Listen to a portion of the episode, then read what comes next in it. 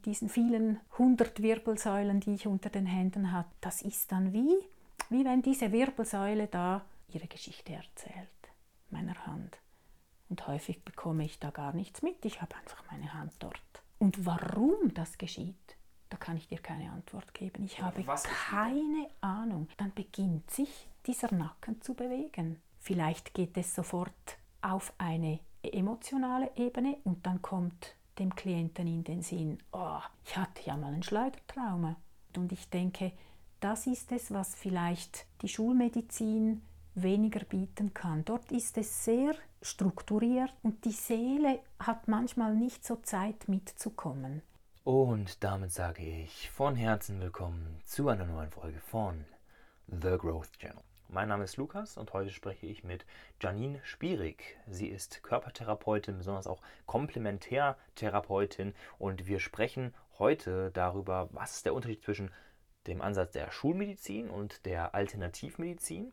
Ähm, Komplementärmedizin wird oftmals mit Alternativmedizin in einen Topf geworfen, aber letztendlich das Wort komplementär, wenn wir uns anschauen, wo das herkommt, dann bedeutet es sich wechselseitig, gegenseitig ergänzend.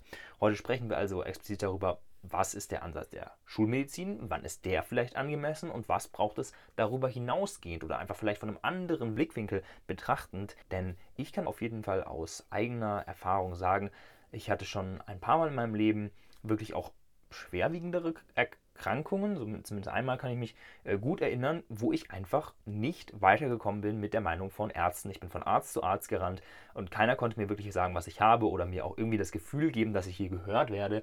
Ähm, das denke ich, kann vielleicht der ein oder andere, der hier zuhört, äh, aus eigener Erfahrung bestätigen. Und wir schauen uns an, also an, was ist die Essenz Ihrer Arbeit, die über das mit den normalen Sinnen wahrnehmbare hinausgeht. Also es ist eine ich würde sagen, eine spirituelle Arbeit, die sie da macht, die zu Heilung führen kann, zu ganzheitlicher Heilung. Wir schauen uns an, was es für ganzheitliche Heilung braucht. Also sie arbeitet ja mit dem Körper, aber nicht nur mit dem physischen Körper. Also bei Körpertherapie denkt man jetzt, okay, gut, dann richtet sie da wie so ein Osteopath, also Osteopathin ist sie auch. Ähm, aber da geht, geht, es um so viel mehr. Also da, da passiert wirklich Energiearbeit und dergleichen und in das alles tauchen wir heute ein. Das ist einfach ein unglaublich spannendes Thema.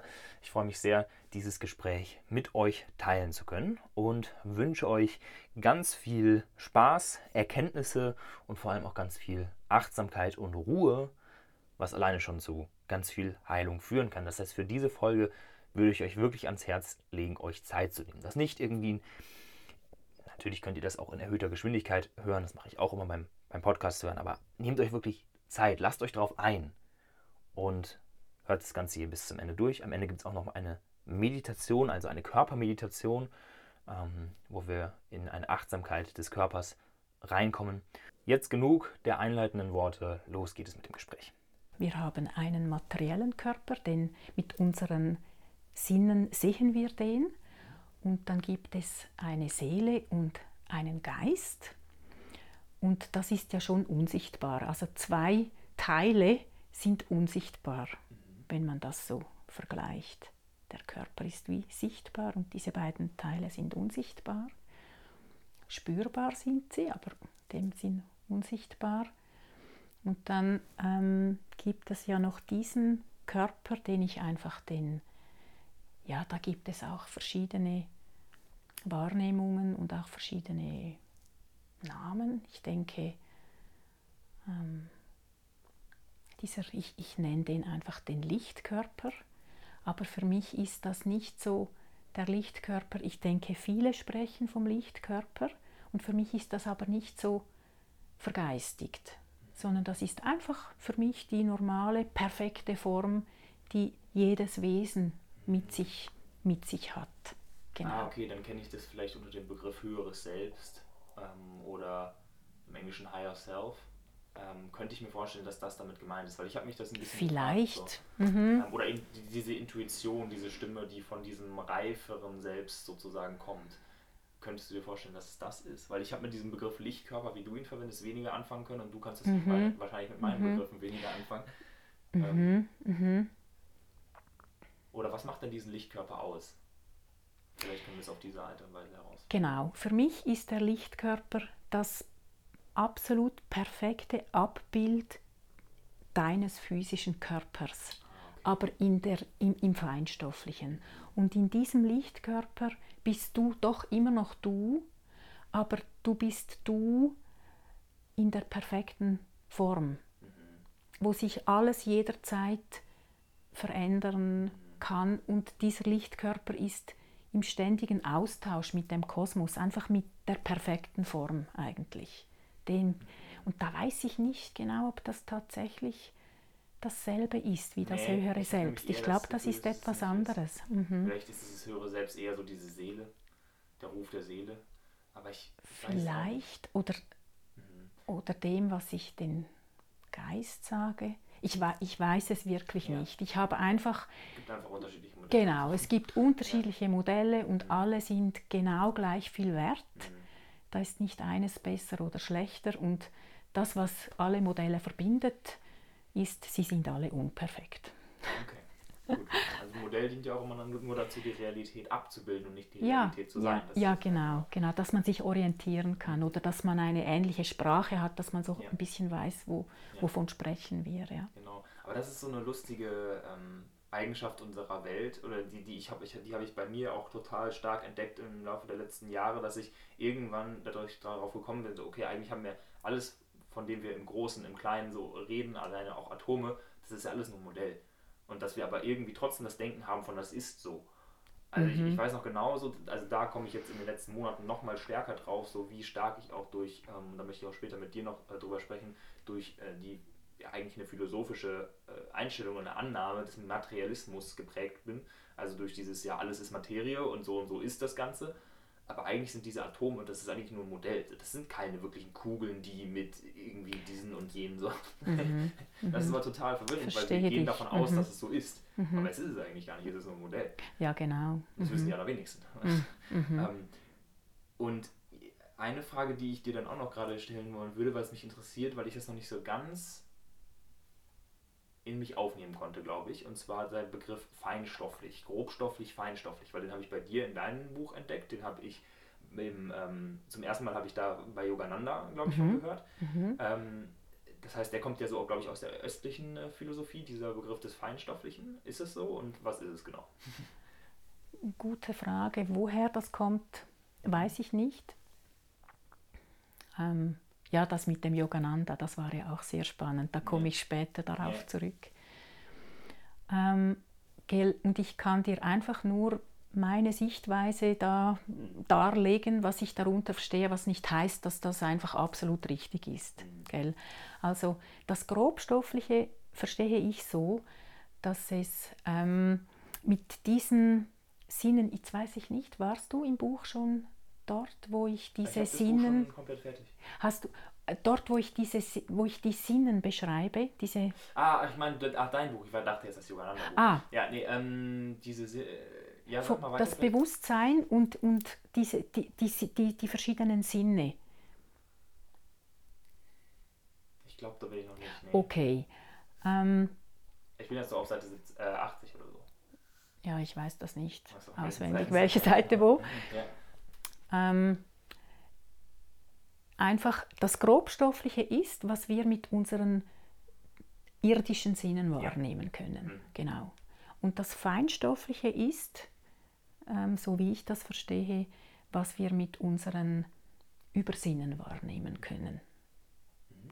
Und wenn ich das so ähm, jetzt auf eine Skala also, äh, tun würde, dann wäre die Materie eigentlich die, langsam, die langsamste Schwingung. Hier kommt da mein super Schweizer Deutsch mir in den Weg. Ähm, die langsamste, langsamste Schwingung, dann, würde, dann wird es ein bisschen schneller und dem würde ich die Seele sagen. Dann wird es noch ein bisschen feiner und schneller, dem würde ich den Geist sagen und so ganz, ganz feinstofflich oder eben ganz mit einer sehr feinen und sehr schnellen Schwingung, dem würde ich dann eben dieser Lichtkörper oder Geistkörper oder wie auch immer wir den, da, da hat auch jeder seine eigene ähm, Wahrnehmung. Der, der, soll auch eigentlich jeder selbst benennen. Könnte, ja. was, was passt. Wie, wie auch mit dem Ausdruck Gott, gell? da Ja. Hat jeder seine eigene Empfindung und ähm, jeder auch seinen eigenen Namen. Mhm. Ja. Okay. Ich weiß auch nicht, Mhm. ist das klar oder zu Ja. wenig? Ja, also das mit der, doch, doch, also ich glaube, ich kann es ganz gut nachvollziehen. Ähm, was, Entschuldigung, dieser Tisch ist für mich sehr klar grobstofflich. Ja. Gell? Und das, was wir jetzt denken und fühlen, das ist, gehört, gehört für mich ins Feinstoffliche. das ist tatsächlich eine sehr gute Metapher, ja. Ja. Weil ähm, ich versetze mich immer so ein bisschen in die, also ich würde mich in dieser Wahrnehmung des Feinstofflichen immer noch sehr im Prozess beschreiben. Also ich würde nicht sagen, dass ich da schon irgendwie weit fortgeschritten wäre, aber wo du das jetzt gerade sagst, ist es natürlich sehr, sehr logisch, dass wir, dass jeder Mensch, egal wie wissenschaftlich orientiert wir sind, wahrnehmen kann, dass wir Schwingungen oder wie auch immer man das nennen möchte, ähm, in uns tragen, die nicht grobstofflich sind. Einfach eben Mhm. Gedanken und Gefühle. Die können wir nicht als Materie irgendwo festnageln. Ja, genau. So, das Mhm. heißt, die ähm, sind, du würdest jetzt sagen, ähm, schneller schwingend oder man könnte sagen flüchtiger vielleicht. Mhm. Ähm, aber da ist halt das Spannende und da möchte ich jetzt so mit, mit dir drauf kommen eigentlich. Was mich nämlich immer total interessiert bei Menschen ist die Weltsicht hinter ihren Gedanken. Also wie sehen diese Menschen die Welt und wie dienlich ist diese Weltsicht? Ähm, und ein Wissenschaftler wird das Ganze jetzt beschreiben als, ja, okay, Gefühle und Gedanken, die, die sind ja im Gehirn. Das passiert ja alles im Gehirn, das heißt, wir können es alles auf Materie zurückführen. Weißt du, das heißt, dieses, was mein Wissenschaftler als feinstofflich anerkennen würde, würde er aber auch auf das Grobstoffliche zurückführen und sagen, ja, aber ohne Gehirn geht das ja alles gar nicht, deswegen ähm, ist es ja alles nur hier auf dieser Erde. Und Mhm. was ich so spannend finde bei dir ist, dass du einerseits in deiner Körpertherapie mit diesem grobstofflichen Körper arbeitest, aber andererseits ja auch so stark darüber hinausgehst und mit diesem feinstofflichen und mit dieser übersinnlichen Wahrnehmung arbeitest. Und das würde ich einfach äh, gerne genauer verstehen. Ähm, und als erste Perspektive, die ich von dir gerne haben würde, was ist in deiner Perspektive ähm, Krankheit und was ist Heilung oder Gesundheit? Ja, wenn man das wüsste. Genau, genau. Mm, Ich denke, da kann ich keine Antwort darauf geben, es sei denn, ich versuche zu erklären, aus welchem Blickwinkel ich das Ansehen jetzt ansehe, oder? Weil so in unserem normalen Dasein, wo wir alle drin sind, ist eine Krankheit, äh, wenn ich einen Schnupfen habe, wenn ich äh, Kopfschmerzen habe, wenn ich Bauchschmerzen habe. Das ist noch keine Krankheit, aber es könnte sich zu einer Krankheit entwickeln. Jedenfalls ist es eigentlich störend i- in diesem Sinne und es bedeutet, dass das System ähm, irgendwie, und jetzt kommt der, der Blickwinkel, wenn ich auf die Krankheit schaue, dann würde ich das so formulieren, dass der Körper ähm, beschäftigt ist, mm, irgendwelche, dass Viren im Körper sind, dass Bakterien im Körper sind, dass ähm, ähm, Erreger im Körper sind, die irgendwie das System durcheinander bringen, dass man Bauchschmerzen bekommt, man hat etwas, etwas Schlechtes gegessen oder man hat sich den Fuß gestoßen oder mm, wo, woraus sich dann ein Leiden oder eine Krankheit entwickeln kann. Das wäre so die Sicht auf die Krankheit hin. Und wenn ich diesen Blickwinkel nun verändere, dann könnte ich zum Beispiel sagen, Krankheit könnte ein Lösungsweg sein des Körpers, mit diesen Viren einen Weg zu finden, diese aus dem Körper herauszuarbeiten, diese zu eliminieren. Ähm, alle, Störung des Gleichgewichts Genau. zu beseitigen. Genau, sozusagen. genau, Mhm. genau. Und so finde ich, da, es ist verfänglich, oder? Ähm, aber ich denke, wir, wir empfinden Krankheit als etwas, das uns behindert, oder? Wenn wir so einfach diese Krankheit ansehen. Und, und daraus kann sich ein Leiden entwickeln.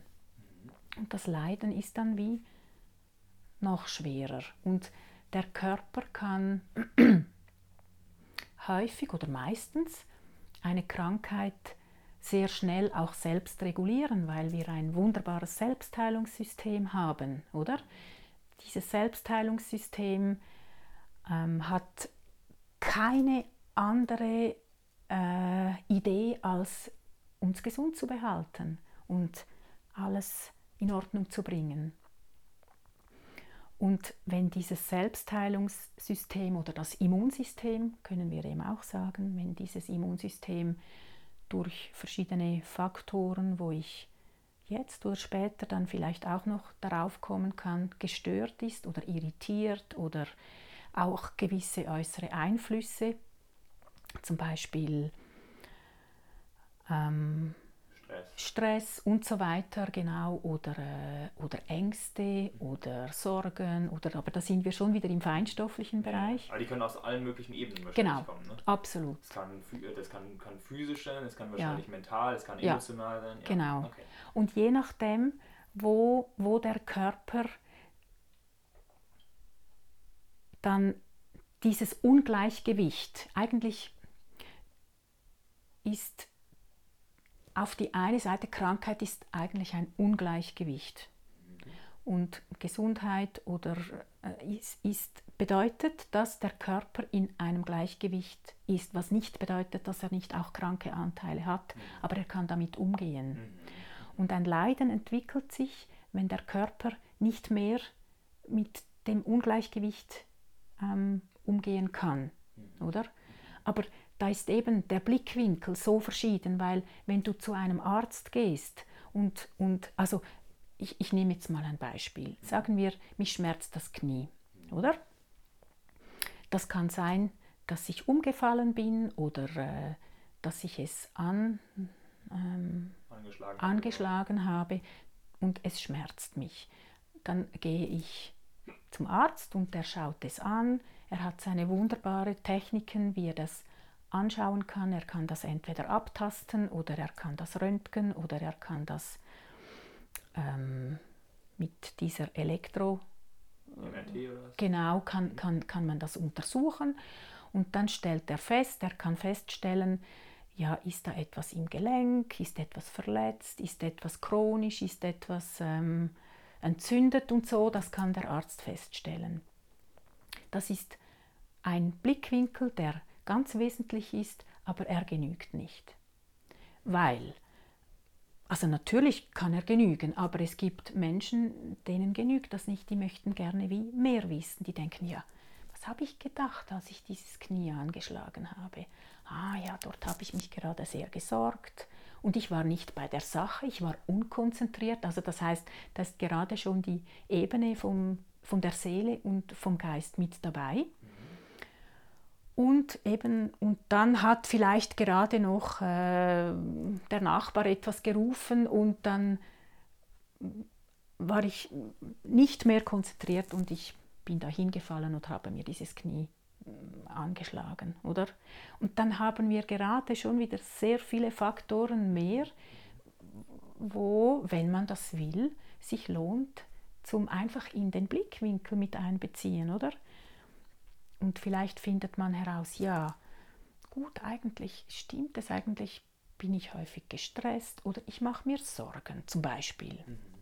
Mhm. Und meine Emotionen hängen viel dort und das kann sein, dass dann einfach das Knie vielleicht eine Überbelastung hat oder müde ist und dass genau dann das Knie darauf reagiert, zum Beispiel. Das ist eine Möglichkeit und dass man das auch, dass man dem Knie helfen kann, wieder zu heilen, wenn man merkt, aha, gut, ich nehme mir einfach ein bisschen mehr Zeit im Leben. Ich gehe von A nach B etwas langsamer. Könnte bedeuten, gut, ich verlangsame ein bisschen mein Leben, okay, dann bin ich konzentrierter, okay, dann habe ich weniger Stress, okay, dann passiert weniger, dass ich irgendetwas anschlage. So. Okay. okay. Und wenn jetzt jemand, ähm, der beim Arzt war, man hat gesagt, ja, Knie ist das und das passiert, ähm, und dieser Mensch möchte jetzt mehr darüber erfahren und denkt sich, ja, aber also sind das meistens wahrscheinlich Menschen, die noch länger damit Probleme haben und es vielleicht nicht mit einer konventionellen Behandlungsform ähm, besser wird. Vielleicht aber auch Menschen, wo es besser wird und die sich trotzdem hinterfragen und die kommen jetzt zu dir.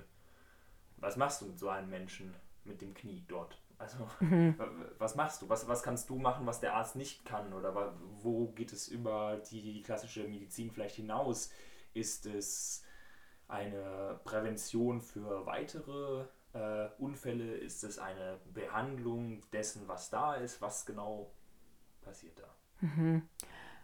Wenn wir jetzt bei diesem Knie bleiben, ähm, dann kann ich einfach dieses Knie mit den Händen abtasten und ich da der Arzt schon eigentlich diese, ähm, die, diese Diagnostik übernommen hat. Und ich weiß ja, zum Beispiel kommt dann diese Person und der Arzt hat herausgefunden, ähm, ja, das ist jetzt äh, zum Beispiel ja, eine Arthrose oder, aber eben das hast du vorher angesprochen, häufig passiert etwas, wenn schon eben wenn das Knie schon irgendwie Probleme hatte. Aber das ist natürlich einfach nicht in jedem Fall so. Ich meine, ein Sportler, der kann einfach einen Unfall haben, dann hatte der einen Unfall, Punkt, oder?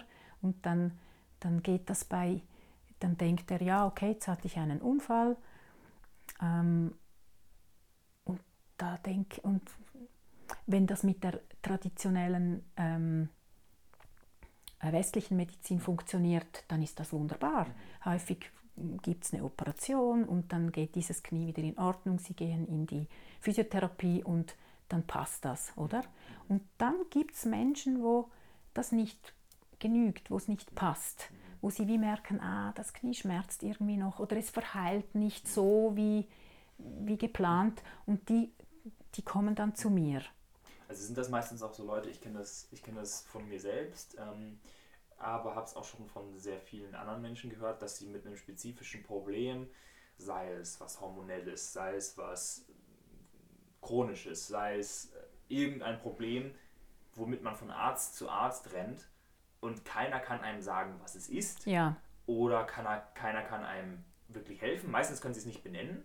Ähm, die Frage ist, muss man es überhaupt benennen? Weil mhm. ich habe das Gefühl, du musst bei deiner Arbeit gar nicht so viel benennen, sondern vielleicht mehr einfach spüren. Ähm, da, da, da kannst du ja gleich was zu sagen. Aber ich kenne das auf jeden Fall von mir, das ist jetzt schon auch mittlerweile fünf, sechs Jahre oder so her, ähm, als ich mal eine richtig heftige Krankheit hatte, wo irgendwie in meinem ganzen Körper alles entzündet war. Man konnte messen, ja, Entzündungswerte sind in der Leber, Niere, Hüften, überall. Aber keiner konnte mir sagen, was ist es jetzt? Ist es pfeifisches Drüsenfieber? Ist es sonst was. Man hatte kein Label dafür. Ja. Und das macht es sehr schwierig, das irgendwie zu behandeln. Und so konnte ja. ich halt wochenlang nicht laufen und alles und das, keiner konnte mir irgendwie helfen. Es musste irgendwie einfach von selber weggehen.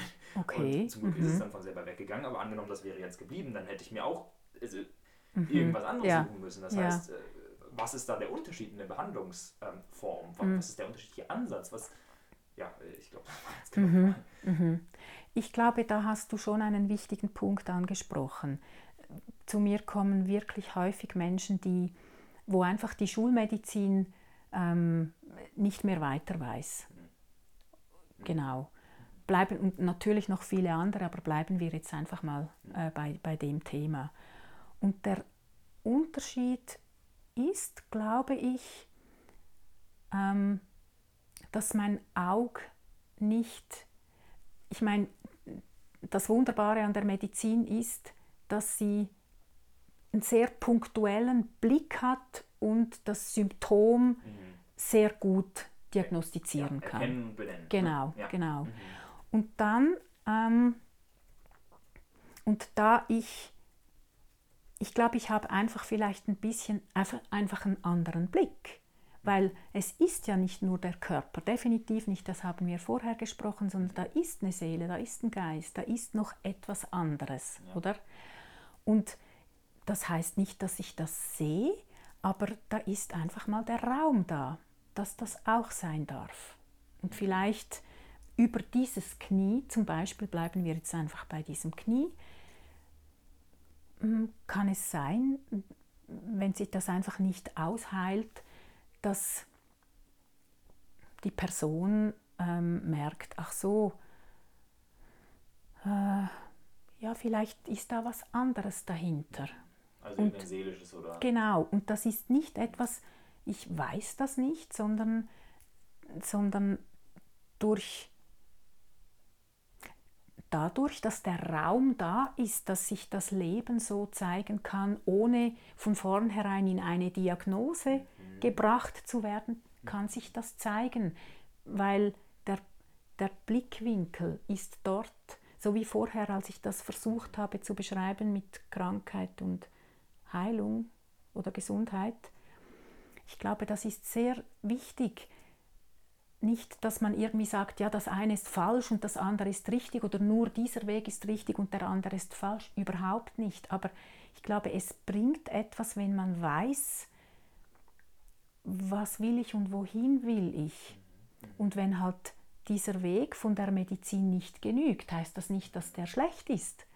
Aber es heißt, aha, da gibt es noch was anderes und dann gibt es irgendwelche so neugierige und offene oder einfach Menschen, die da mehr wissen wollen, wo du für mich auch dazugehörst, du, du, du, du möchtest mehr wissen und die forschen dann und merken, aha, da, da gibt es ja noch was anderes und viele kommen dann zu mir, weil da einfach der Raum offen ist, dass sich auch etwas Unkonventionelles zum Beispiel zeigen darf. Mhm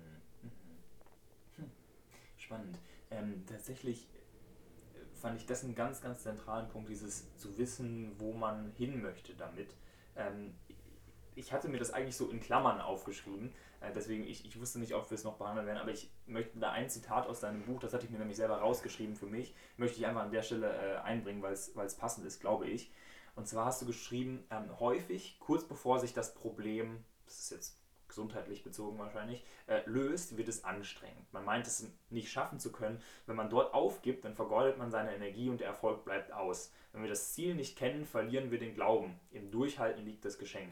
Und das fand ich eine sehr wichtige Sache auch äh, beim Lesen, dieses, weil wir das Ziel nicht kennen. Diese Dynamik kenne ich nämlich von mir selber ganz gut, dass wenn ich nicht klar weiß, was das Ziel des Ganzen oder die Richtung überhaupt mal ist, dass ich dann nicht wirklich ähm, mit Durchhaltevermögen rangehe. Mhm. Und ähm, ich glaube, das ist aber das, was Menschen, die von einer klassischen schulmedizinischen Behandlung, was denen nicht geholfen hat oder wo, wo es nicht, nicht weitergeht, dass die vielleicht gerade deswegen so einen starken Willen haben, in diese Richtung zu gehen, weil da dieser, dieser, dieser Leidensdruck im Hintergrund ist. Mhm, könnte sein. Mhm.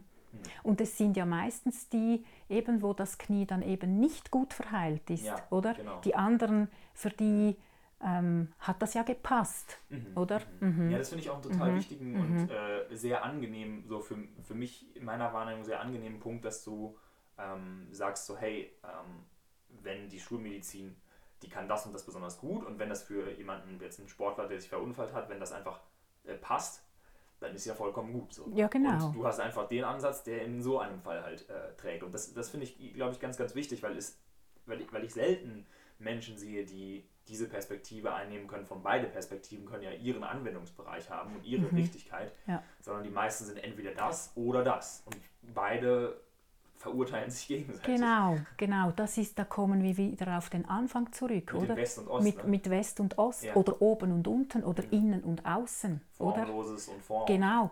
Wir, wir leben in der Welt von der Polarität, mhm. oder? Und nichts ist besser oder schlechter, sondern es ist anders. Und es ist angemessen vielleicht in der Situation und das andere genau. ist angemessen in der Situation. Absolut. Ja, genau. Cool.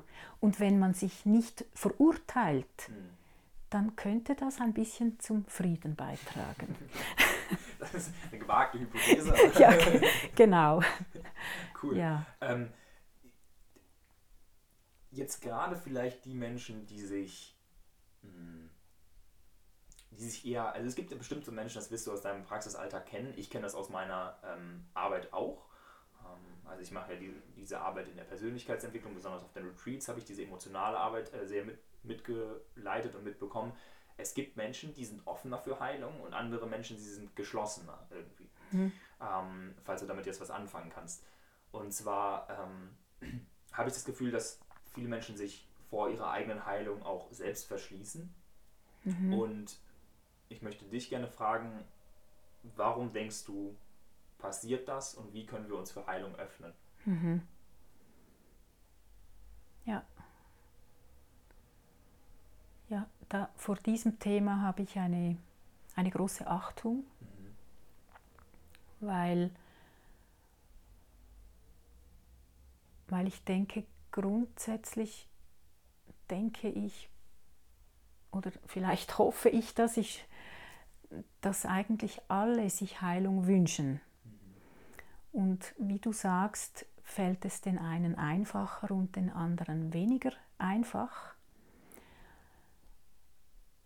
Das stelle ich natürlich auch fest und habe aber da wie gelernt im Laufe der Jahre, ähm, keine voreiligen Wertungen du? Genau. Mhm. Sondern wie, ähm, früher habe ich auch gedacht, ja, mein Gott, dann tu doch einfach was mhm. oder dann be beweg dich doch oder du musst doch nur wissen, wohin. Und mhm. natürlich, das ist auch legitim, oder? Ich finde, bei manchen Leuten ist es wirklich dieser Faktor, der fehlt. Aber ja. wahrscheinlich ist es oft zu kurz gedacht. Das, ja, ich, ich glaube, genau. ich kann den Gedanken ganz gut verstehen. Genau. Dort, dort musste ich wie lernen, dass vielleicht diese Menschen einen anderen Lebensauftrag haben. Mhm. Ich weiß es nicht. Aber egal. Auf jeden Fall tatsächlich sehe ich das auch so, dass ähm, viele sogar Heilungsblockaden haben und viele, viele sind sehr offen. Und da ist das Spektrum wieder enorm offen. Ähm, ich glaube, so dass wenn ich jetzt die, wieder diese beiden Extreme benenne, ähm, das eine Extrem ist vielleicht einfach jemand, der wie merkt, ja, okay, ich bin jetzt hier und ich gebe mich jetzt dem einfach hin und ich schaue, was passiert. Mhm. Und dann kann er sich oder sie sich ähm, einfach auf diesen Weg einlassen und mit sich geschehen lassen, was das Leben gerne durch sie hindurch machen möchte, mhm. oder? Okay, also sich hingeben, loslassen, das ist schon mal ein, ein ja, wichtiger Faktor. Mhm. Genau. Und da habe ich auch ähm, die Ja-Leiter geschrieben, dass wenn das eben jemand bei sich spürt, eigentlich würde ich das gerne, aber ich kann das nicht, das sind häufig alte Neins. Mhm. Aber eben, da komme ich nachher dazu. Okay. Ähm, und dann gibt es einfach Menschen, die das nicht so gut können, weil sie zum Beispiel Ängste haben, loszulassen oder weil sie schlechte Erfahrungen mit Loslassen gemacht haben. Da kommen auch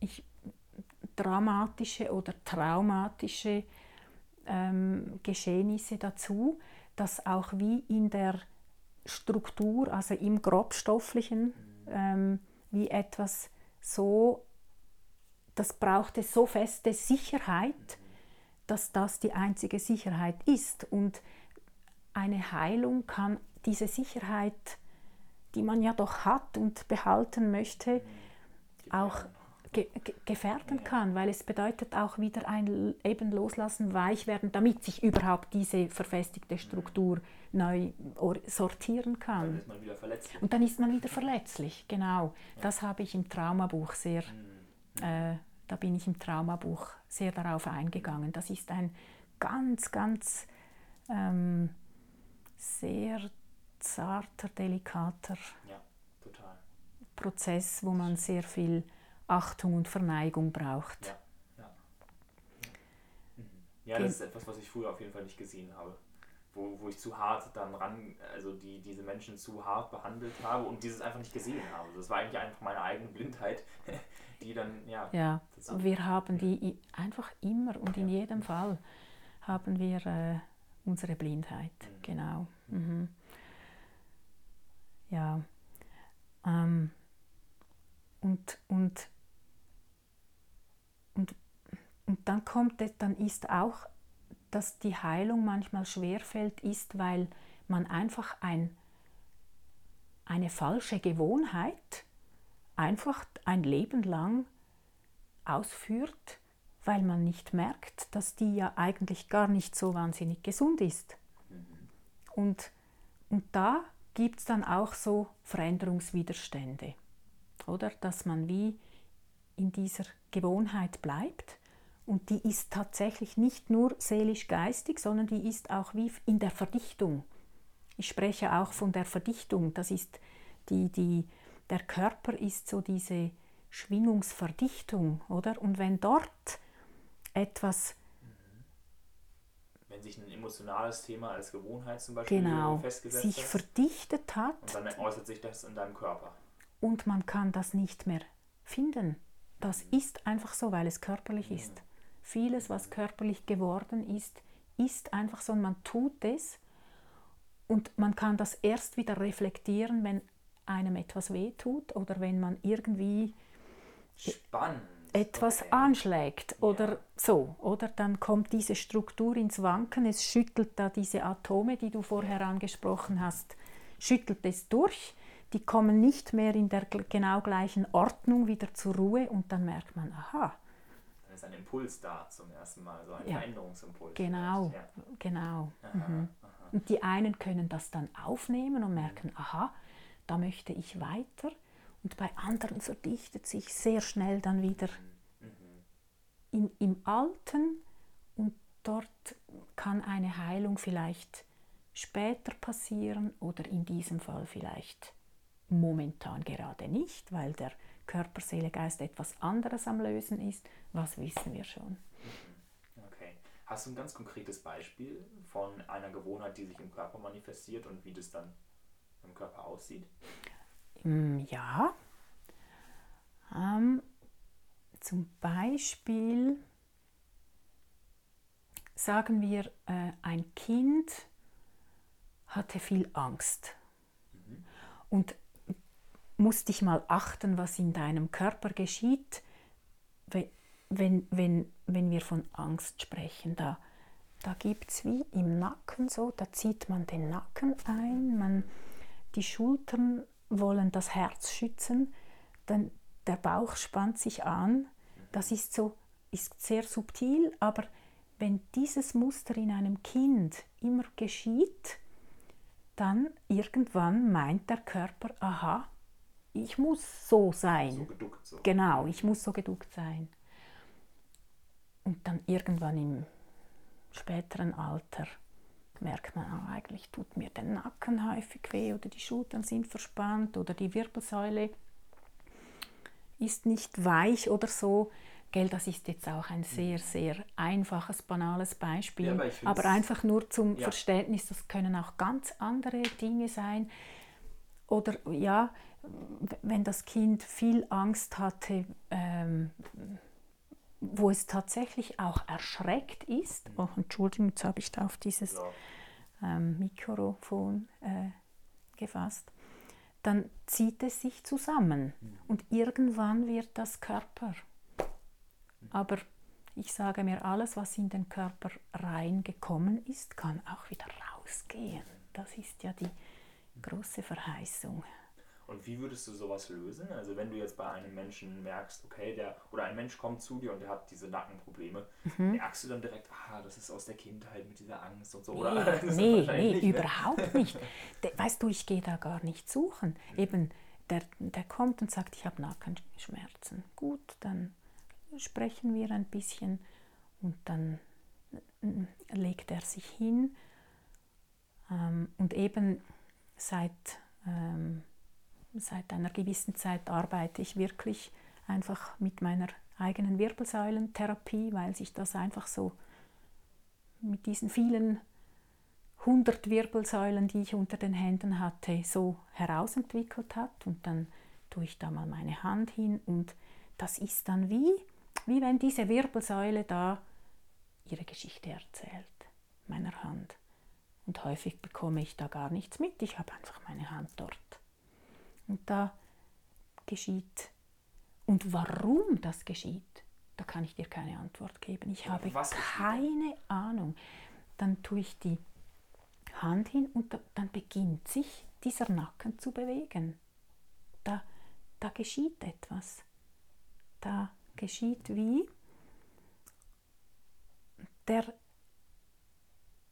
der Körper oder die Struktur bekommt irgendwie von der Hand eine Resonanz.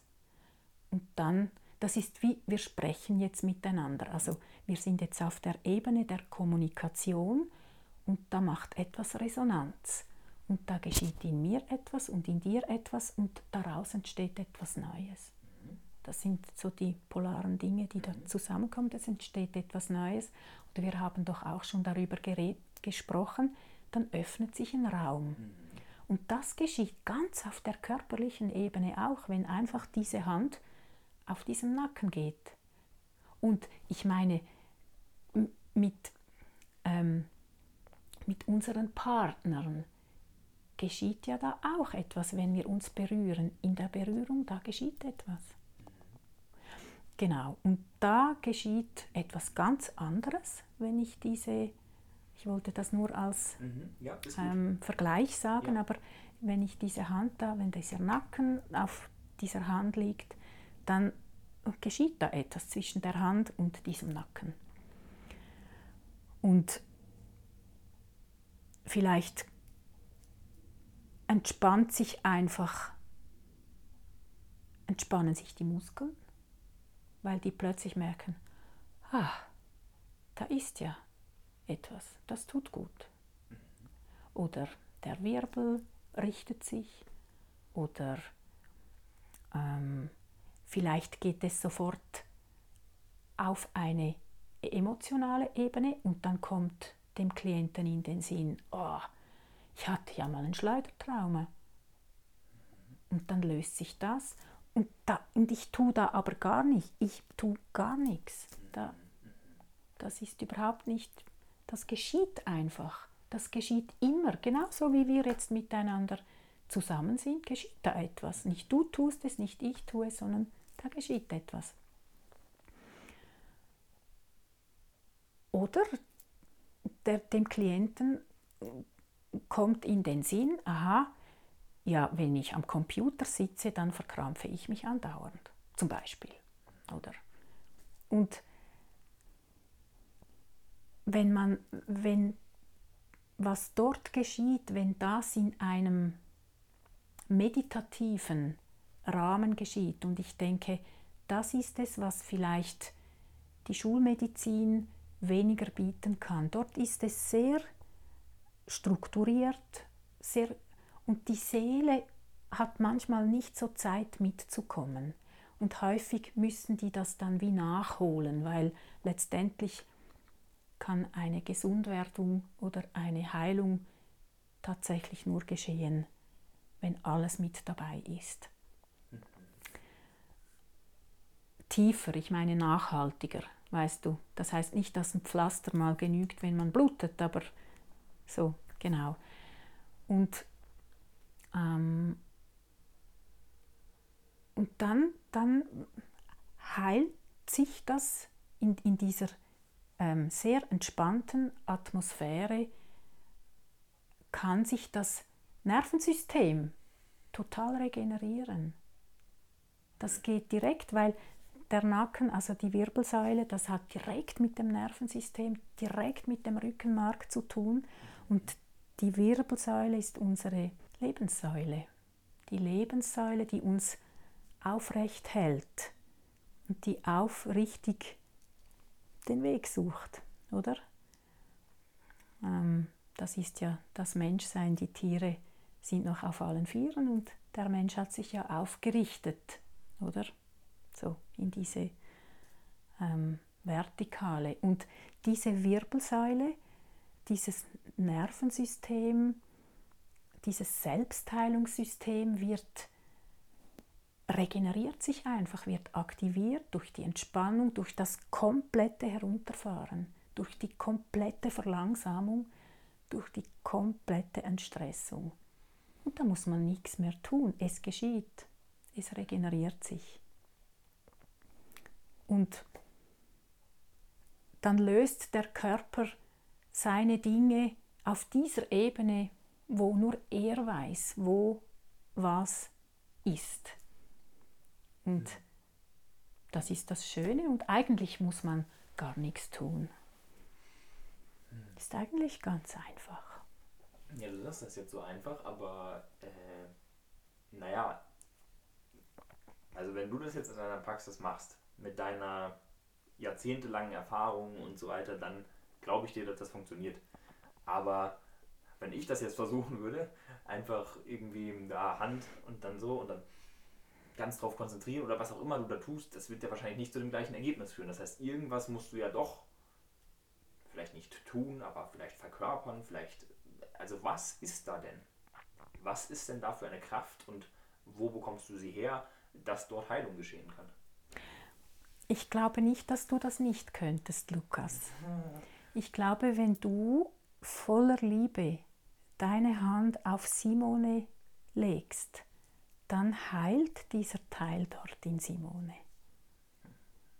Das können alle.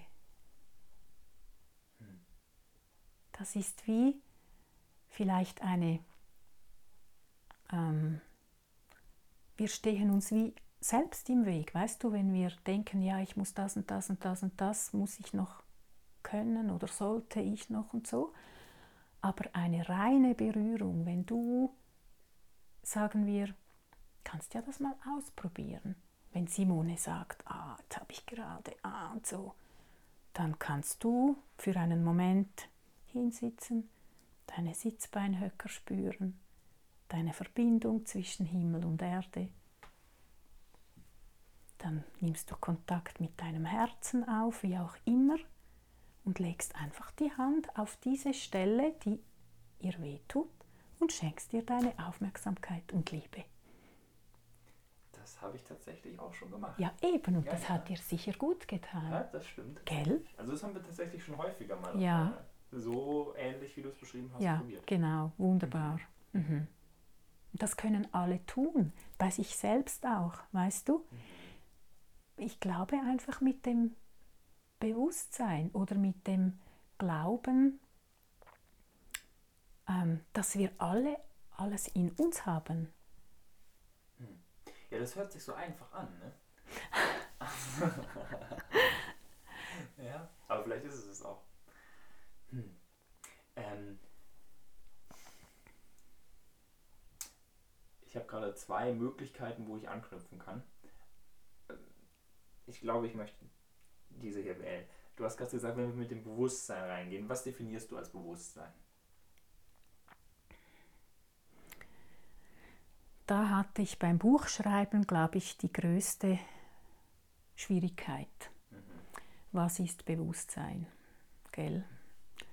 Ich glaube, ähm, es gibt ein Körperbewusstsein, es gibt ein Seelenbewusstsein, es gibt ein Geistesbewusstsein, es gibt ein Gottesbewusstsein. Ähm, und das ist alles sehr groß und wir sind sehr klein, also ich kann das nicht erfassen. Ähm, Bewusstsein könnte für mich bedeuten, dass ich jetzt gerade ganz da bin. Das denke ich ist Bewusstsein, dass ich versuche, ganz hier zu sein, dass ich jeden Moment meine Achtung versuche zu schenken dass das, was geschieht, jetzt gerade im Moment das Wichtigste ist, ohne dabei ähm, mich selbst zu verlieren. Nicht im Sinn von, das ist, das hat nichts mit ähm, so einer Ich-Bezogenheit zu tun, sondern ähm, ohne dabei nein, das, oder das eigene Körperbewusstsein zu verlieren, das ist das, was mich ankert. Du kannst das mal ausprobieren, Warte, wie weil es sich. du, wenn du dein Körperbewusstsein verlierst, dann ankert dich das? Nee, Wenn Da- du es hast, es. genau, genau. Dass ich das eben, dass ich mich bemühe, das Körperbewusstsein nicht zu verlieren. Mhm. Weil sonst zieht es einem so zum Beispiel in so Geschehnisse rein, Mhm. weißt du, dann geht man so mit dem ganzen Bewusstsein Mit dort Strom rein, mit. genau. Mhm. Und das ist so, Das kann auch wieder auf allen Ebenen passieren. Ne? Ja. Mit Gefühlen sich Ja, mitreißen, genau. mit Gedanken, ja, mit dem Körper. genau. Und dann, und dann alles natürlich noch gleichzeitig Mhm. und dann fühlt man sich so ziemlich Neben der Spur. ja, so, man hat so das Gefühl, man steht so neben sich oder äh, ja, genau. Das ist schon ganz, ganz essentiell, glaube ich, was du gesagt hast, mit diesem, ähm, mit dem zu sein, was gerade ist eigentlich. Also Mhm. im Endeffekt mit der Realität in Übereinstimmung zu sein. Oder? Mhm. Also so, also ich habe es für mich, ähm, weil ich habe mich tatsächlich die letzten Wochen nochmal intensiver mit dieser Frage beschäftigt und habe ähm, oder bin zu dem Schluss gekommen, oder nee, ein Schluss ist es eigentlich nicht, ich bin zu dem vorläufigen Ergebnis vielleicht gekommen, ähm, dass Bewusstsein das Übereinstimmen mit dem ist, was gerade ist. Also sozusagen, wenn deine Wahrnehmung mit der Wahrheit oder der Realität, wie sie gerade ist, übereinstimmt. Also eine subjektive Wahrnehmung, die aber frei ist von deinen Bewertungen, Gedanken, Gefühlen, blablabla, sondern einfach diese einfach da zu sein mit dem, was ist. Und somit ist Bewusstsein für mich auch irgendwo Wahrheit. Ja, finde ich ganz eine schöne Definition. Mhm. Mhm. Und dort ist auch so äh, der Respekt drin. So, ja. Ja, das Bewusstsein, das. Und, und das Bewusstsein ist aber auch etwas, ähm, das kann von hier nach dort reisen. Also weißt du, man kann, das finde ich eben verfänglich, aber auch sehr spannend beim Bewusstsein. Man ist Bewusstsein und man hat Bewusstsein. Ja. Und dort so herauszufinden, ähm, was genau geschieht jetzt, da, das finde ich immer wieder äh, sehr interessant und eine Herausforderung. Äh, meinst du so diese, mh, diese, Herausfind äh, diese Herausforderung normalerweise zu unterscheiden zwischen dem, was man einfach nur hat, oder was heißt einfach nur, aber zwischen dem, was man hat und dem, was man ist? Also ich entdecke da ganz oft bei sehr vielen Menschen, natürlich auch bei mir selber, weil das irgendwie anscheinend menschlich ist, ähm, sich selbst immer wieder zu identifizieren mit Dingen, die man eigentlich nur hat oder die eigentlich nur irgendwie, weißt du? Ja, sondern Die, die verstehe. man eigentlich nicht ist. Ähm, da habe ich schon ganz oft drüber gesprochen, auch auf meinem Podcast, so Mhm, dieses, ähm, dass die meisten Menschen, wenn du sie fragst, wer bist du? Und sagen, ja, ich bin hier Franz Josef, so und so alt und komme Ja. da und daher. Mhm. Und das habe ich irgendwie schon ganz früh, habe ich mir gedacht, ich weiß das, ich habe das auch schon ein paar Mal erzählt, aber es ist so eine einprägsame Situation gewesen, wo ich damals in der Schule im Unterricht war und diese Frage kam auf, das ist so eine philosophische, das war im Französischunterricht, Sartre, wer bin ich oder so. Und nicht nur die Schüler, sondern auch die Lehrerin, alle waren damit einverstanden, ja, das ist ja dann halt dein Alter, dann wo du herkommst. Und ich war so, hä? Das sind doch alles Dinge, die wir beobachten können Ja. und die sich verändern. Aber etwas, was wir sind, kann sich weder verändern, noch können wir es beobachten. Weißt du, was ich meine? ja, ich glaube, ich verstehe. Mhm. Weil wenn ich das einfach mal mit ein paar logischen Schritten hinterfrage, also nicht logisch im Sinne von Scheuklappenmodus, so ist es, weil so hat es die Wissenschaft mal rausgefunden, sondern im Sinne von logisch, wenn ich selber darüber nachdenke und meinen Geist darüber walten lasse, dann wird mir ganz schnell bewusst, dass ich mein Alter schon gar nicht sein kann, weil ich, wenn ich sage, ja, hier vor 20 Jahren, sage ich immer, ja, das war ich vor 20 Jahren. Aber diese Person ist komplett anders. Dieser Körper hat sich innerhalb von ein paar Jahren einmal komplett selber regeneriert und alle Zellen sind ausgetauscht. Also ist es nicht mehr der gleiche Körper. Rein physisch, materiell gesehen.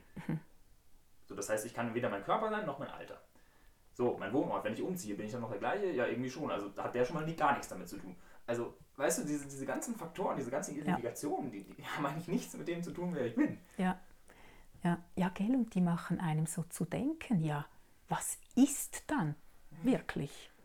Wer, wer bist du oder was ist man wirklich? Weil etwas ist ja auch immer gleich. mhm. weißt du? Mhm. Und dieses Ewige oder dieses Etwas könnte vielleicht auch Bewusstsein sein, weißt du? Mhm. Ja, diese Essenz. Ja, die Essenz, genau.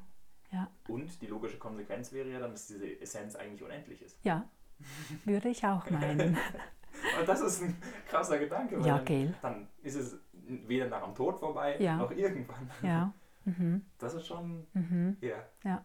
Ich finde das so beeindruckend, wie, ähm, weil ich glaube, das ist auch ähm, etwas, was ich schon relativ zu Anfang gemerkt habe, dass wir irgendwie sehr gleiche oder ähnliche Gedanken haben, obwohl mhm. wir so von ganz unterschiedlichen Seiten irgendwie so kommen. Und vorher ja, äh, ich meine, du bist ja noch ein paar Jahrzehnte äh, länger auf dieser Welt schon gewesen und hast deine Erkenntnisse machen können, aber irgendwie, wie sich das dann so doch zu einem zusammenwebt, ja, ja. zu einem was auch immer. Ja, ja darum habe ich, also ich, ich habe sehr gerne Gespräche mit dir, mhm. weil das so, da, schon beim letzten Mal, als wir miteinander gesprochen haben, habe ich doch gesagt, weißt du, du kommst so als junger Mensch ähm, mit, mit deinen Interessen äh, quasi jetzt hier an diesen Tisch, in, in diesem Raum und ich mit meinem. Und eben wie du sagst, wir kommen von ganz anderer Seite und trotzdem geschieht da etwas. etwas ähm, da öffnet sich etwas, oder? Mhm. Und das finde ich, das, tut mir in der Seele gut, so junge Menschen zu sehen, die so interessiert sind. Ja, was geschieht denn da? Ich meine, wissen tun wir es ja nicht, oder? Also ich jedenfalls nicht. Vielleicht gibt es Leute, die das wissen, aber einfach zu forschen und zu schauen und zu merken, aha, wenn das so ist, dann ist das so. Und wenn man dann noch austauschen kann, das ist ja total schön. Total, ja. ja. ja. Und wo dann auch irgendwann dieses Fragen stellen irgendwie wertvoller wird als dieses Wissen wollen. Absolut. Mhm. Absolut, ja. Cool. Ähm, ich gucke mal gerade noch meine Notizen, ob ich noch. Mhm. Ähm, ähm, ah, genau, mir kommt da noch was ja. in den Sinn. Wir haben es ja von diesem Lichtkörper gehabt, gell? Ja. Und wir hatten auf jeden Fall noch so ein paar Schlaufen offen. Genau. Also einerseits die Wirbelsäule, die ja. Wirbelsäule und da, da ist für mich eine elementare Verbindung zwischen, zwischen diesem Lichtkörper und dieser Wirbelsäule, weil der, der, für mich ist der die äußerste Schicht, also wenn wir jetzt so ähm, hier ist der physische Körper, dann kommt die Schicht vom seelischen Körper, dann kommt die Schicht vom mentalen Körper oder äh, geistigen Körper und dann kommt die Schicht von diesem Lichtkörper, oder? Und Körper sage ich dem nur, weil, weil ich das so halt rundherum wahrnehme, oder? Und aber diese lichte, diese ganz lichte Schicht, die nehme ich auch eben mitten in der Wirbelsäule wahr. Und das finde ich jetzt so spannend, weil da hatte ich 100% eine Frage so aufgeschrieben. Was bedeutet das, du nimmst es wahr? Siehst du dein Licht physisch gesehen sozusagen? Ach, Oder auf, ja. Also, was heißt, du nimmst es wahr? Ich nehme, ja, weißt du, irgendwie hatte ich immer schon, also schon lange habe ich gar nicht gemerkt, dass ich da irgendwie tatsächlich etwas anderes wahrnehme. Aber es war so, weil ich mich häufig nicht verstand. Also weil ich nicht verstand, was jemand anders genau meinte oder schon, aber ich habe da noch wie was anderes auch noch wahrgenommen. Also wie kann ich das erklären? Also ich tue da die Hand hin, das ist eigentlich ganz etwas Einfaches. Also ich tue da die, die Hand hin und, und natürlich nehme ich diese, diesen physischen Körper wahr, oder? Und wenn ich dann ist wie eine Türe. Ich kann nur erklären, wie, wie das geschieht. Was genau geschieht, weiß ich nicht. Ich kann das nur erzählen. Mhm. Und dann öffnet sich wie eine Türe. Und dann wird der Raum größer. Und dann sehe ich wie andere Bewegungen. In Schließt du dabei die Augen? Manchmal. Und manchmal fixiere ich so einen Punkt. Also ich, damit ich den Fokus auf den, auf den physischen Körper nicht verliere, fixiere ich häufig einen Punkt auf diesem physischen Körper und entspanne, also es entspannt dann einfach die Augen und dann sehe ich wie, nehme ich anderes wahr. Und das kann ich in Form von Bewegungen oder ich sehe selten Farben. Mhm. Das ist nicht mein Kanal. Okay, also es ist weniger visuell, ja. sondern es ist mehr. Mhm. Es ist wie eine Verbindung zwischen Sehen, Hören, Fühlen und Wissen. Mhm. Mehr kann ich wie nicht darüber sagen. Es ist dann einfach so, oder? Und ich weiß dann das. Und, und da muss mir auch gar niemand dann etwas anderes sagen. Mhm. Also weil... Für dich ist es ganz eindeutig. Eindeutig, mhm. genau. Und, und eben und, und dieses Wirbel, dann, dann, dann sehe ich eben dieses Wirbelsäulenlicht, oder? Ich habe diese hunderte von Wirbelsäulen unter meinen Händen gehabt und ich habe einfach immer gesehen oder meine Hände oder was auch immer sieht, keine Ahnung, etwas in etwas sieht, habe ich gesehen, ja, da ist etwas, da ist einfach, ja, da ist zwar diese Wirbelsäulenstruktur, aber da ist noch was anderes. Und dann habe ich einfach hingehört oder hingesehen oder ich selbst hingefühlt. hingefühlt. Ich kann nicht mal sagen, ob ich schaue, fühle, höre oder weißt du? Oder alles gleichzeitig. Es ist irgendwie, es ist wie ein, ein anderer Raum mit einer anderen Gesetzmäßigkeit. Und dort ist die Wahrnehmung. Und dort ist alles beweglich, weißt du? Der Körper und alles bewegt sich ineinander. Und wenn ich von diesen verschiedenen Körper spreche, dann ist das nicht einfach eine fixierter, also nicht so eben wie dieser physische Körper, sondern das ist andauernd in Bewegung, weißt du? Das ist, die Grenzen sind nicht klar. Das mhm. ist immer mhm. in, das ist immer in Bewegung, oder? Und, und und aber in der Tiefe der Wirbelsäule habe ich diese, diese Essenz von, die, von diesem Licht, nehme ich wahr, ganz klar. Okay. Die da diese Wirbelsäule durchwirkt, besser oder schlechter fließen kann, mhm. oder? Mhm. Und dort kann ich dann, oder der Körper, ich selbst weiß es ja nicht. Der Körper erzählt an meiner Hand, was sie tun muss, damit diese Energie oder vielleicht können wir es auch Lebensenergie nennen. Weißt du, das ist ein bisschen weniger. Weil bei Licht denke ich an was Visuelles. ja, du? das stimmt. Mhm. Ich weiß, das ist verfänglich, aber ich wusste nicht, wie ich mhm. das anders nennen sollte, ja, ja. weißt du? Weil es ist eben auch nicht genau Lebensenergie. Mhm. Also es ist Lebensenergie, aber es ist eben helle lichtvolle Lebensenergie. Es ist so reine Lebensenergie und deshalb habe ich irgendwann gesagt, komm jetzt nenne ich das einfach das Licht der Wirbelsäule, oder? Weil es für mich am meisten dorthin kommt, was ich da wahrnehme. Mhm. Würdest du aus heutiger Perspektive sagen, dass diese, weil du hast erzählt, dass es dir schon früher, ähm, dass du schon vielleicht immer mit dieser Fähigkeit da warst, das wahrnehmen zu können. Und dass dir irgendwann aufgefallen ist, oh, das nehmen aber ja nicht alle wahr. War es, war es ungefähr so? Oder weil du hast gesagt, du nimmst da noch mehr wahr als das, was man normalerweise dir beschreibt? Also ich möchte da nicht sagen, ich nehme mehr wahr. Mehr. Weil da mache ich eine Wertung. Ah, und ich will keine Wertung, mhm. sondern ich nehme einfach noch anderes wahr. Okay, sehr, sehr gut. Äh, okay, cool. Ja. Ähm, aber das nehmen ja jetzt nicht alle Menschen wahr, oder? Also das ich, weiß ich eben nicht. Ja, also ich kann von mir sagen, mir fällt es enorm schwer, da haben wir letztens auch schon mal kurz ja. drüber gesprochen, mir fällt es enorm schwer, solche übersinnlichen Dinge wahrzunehmen. Mhm. Und es ist auch immer wieder so, ich meine, ich bin da seit Jahren äh, mit zugange. Mhm. Und es ist immer noch nicht so, dass ich das mit meinem Alltagsbewusstsein darauf zugreifen kann. Ich mhm. erfahre mhm. solche Dinge, wo ich danach sage, boah, ganz klar, das ist irgendwie sowas, was jenseits von Worten mhm. ist. Und das ist, glaube ich, etwas, warum, warum du dich vielleicht manchmal so schwer damit tust, das in Worte zu kleiden, ja. weil es einfach etwas ist, was jenseits von Worten stattfindet.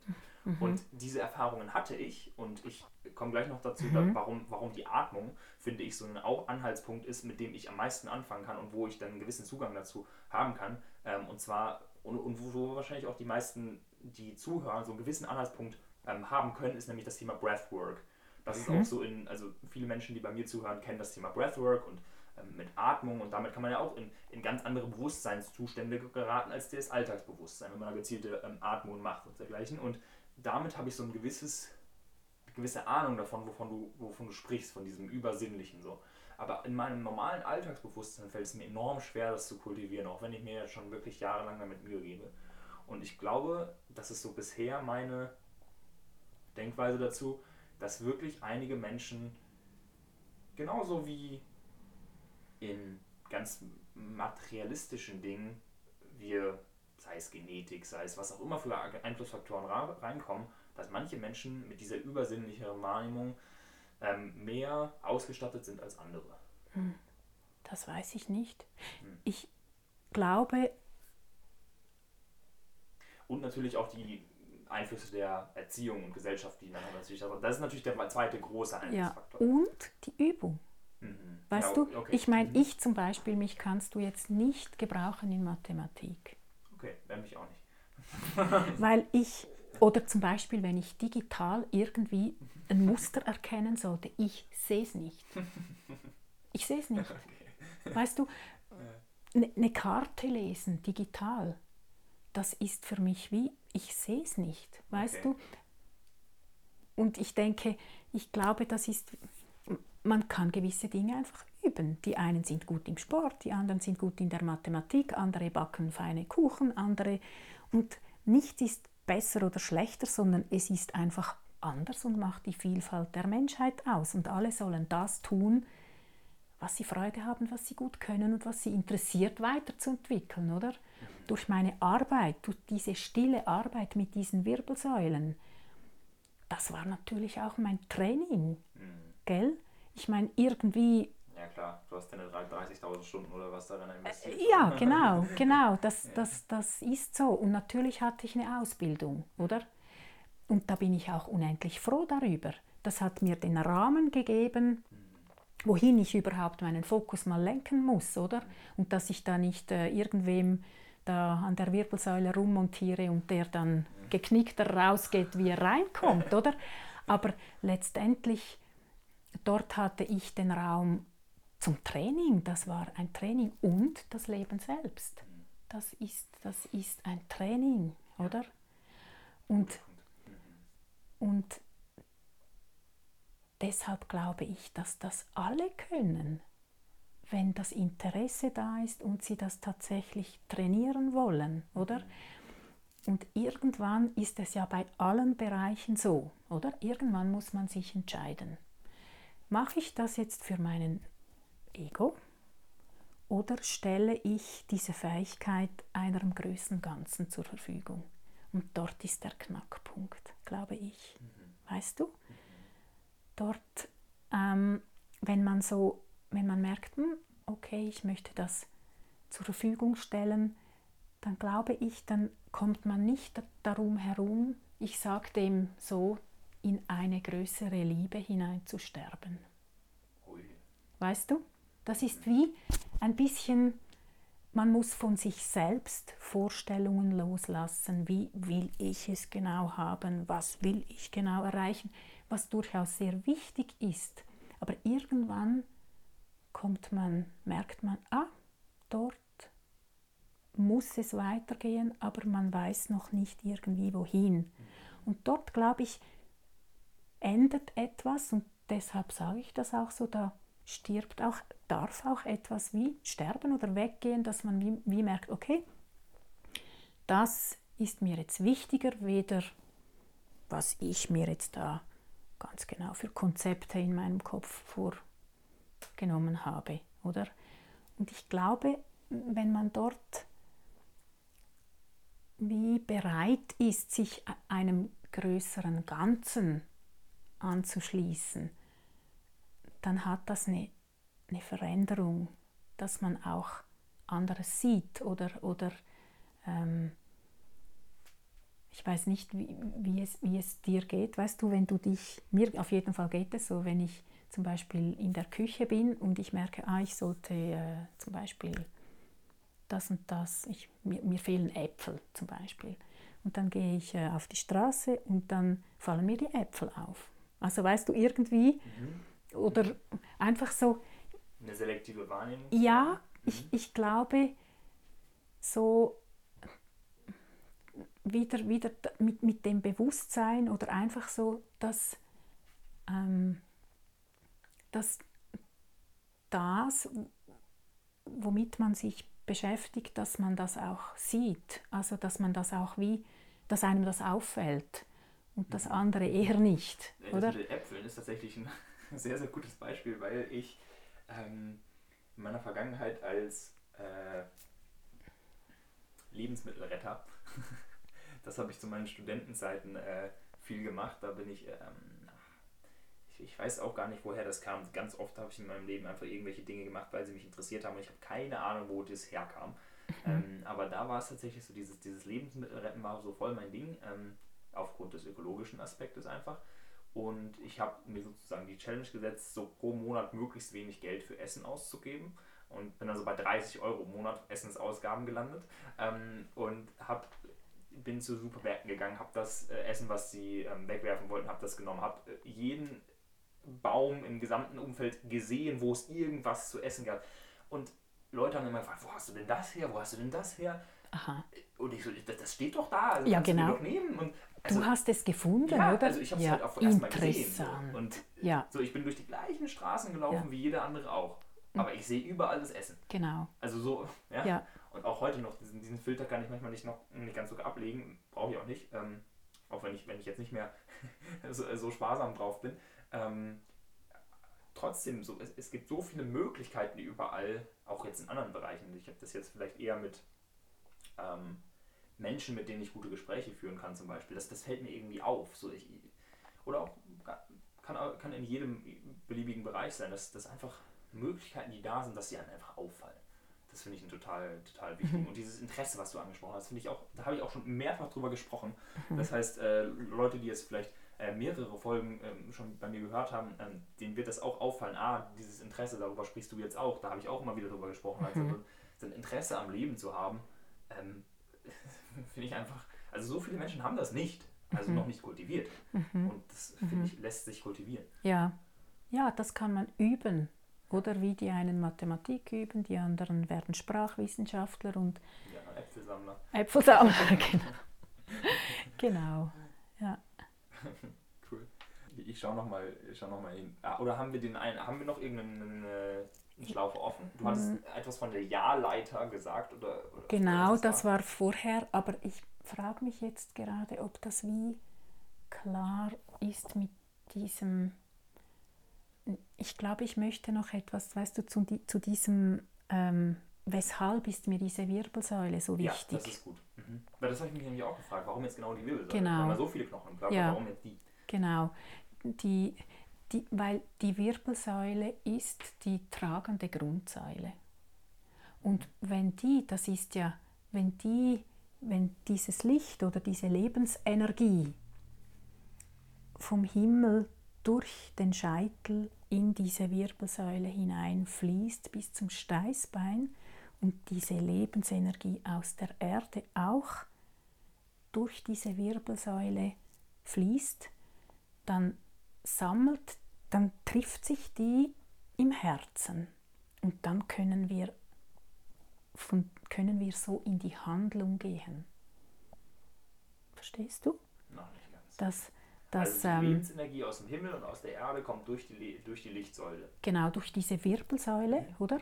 Und wenn die, je freier die schwingt zwischen Himmel und Erde, desto freier können wir uns in jede Richtung bewegen, desto freier kann diese Lebensenergie vom Herzen, weißt du, wenn du mal so machst, dann siehst du, dann spürst du das auch, also die, die Energie, die fließt da nach außen und wir berühren ja alles. Also weißt du, wir arbeiten ja mit den Händen, du arbeitest auf dem Computer mit, mit den Händen, wir, weißt du, dann ist wie mehr Energie zur Verfügung, wenn wir angeschlossen sind am Kosmos. Und das durch diesen Hauptkanal fließt von dieser Wirbelsäule, haben wir mehr Energie zur Verfügung. Das finde ich jetzt auch wieder ein ganz spannender Punkt. Und zwar ähm, die Wirbelsäule und das Herz, das sind ja jetzt erstmal physiologische Phänomene. Die sind also so, ne? Ja. Aber sprichst du auch von. Also Gut, auf, dieser, auf dieser physiologischen ja. Mhm. Ebene der Wirbelsäule, da gibt es kein Licht, was durch die Wirbelsäule. Und das hätte man ja wahrscheinlich irgendwann mal entdeckt, sozusagen. Das heißt, du hast es ja auch schon erklärt, das ist ja nicht eine. Das ist ja nicht ein, ein physisches Licht, was da durchgeht, wobei Licht ja auch nicht wirklich physisch ist, aber ähm, weißt du, das heißt Ja, auf dieser rein physiologischen Ja, Ebene, weil wir die beiden Aspekte ja verbinden. Weißt du, weil wir machen ja diese Verbindung aus West und Ost, aus formlos und Form, aus eben materiellem und immateriellem. Mhm. Das heißt, das ist bei mir im Verständnis jetzt noch gar nicht so ganz angekommen. Mhm. Wie kann ein physiologisches Element, die Wirbelsäule, in der Materie selbst, wie kann da vom Himmel oder der Erde irgendwas reingehen? Verstehe. Du kannst dir das wie vorstellen, ähm, wir, wir haben diese sieben Chakras. Mhm. Und diese Chakras, ähm, das ist jetzt auch einfach so, wie ich sie wahrnehme, da nehm, nehmen, das nehmen andere anders wahr.